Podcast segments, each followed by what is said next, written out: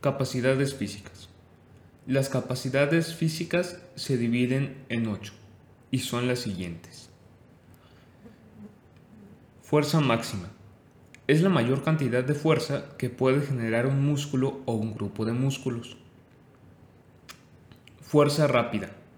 Es la capacidad de la musculatura para desarrollar altos valores de fuerza en corto tiempo, en donde se vencen resistencias medias a gran velocidad. Fuerza de resistencia. Es la capacidad de la musculatura de realizar un trabajo intenso de fuerza durante un largo tiempo sin disminuir la calidad de la ejecución. Resistencia anaeróbica. Es la resistencia que se necesita para un esfuerzo que no requiere de oxígeno.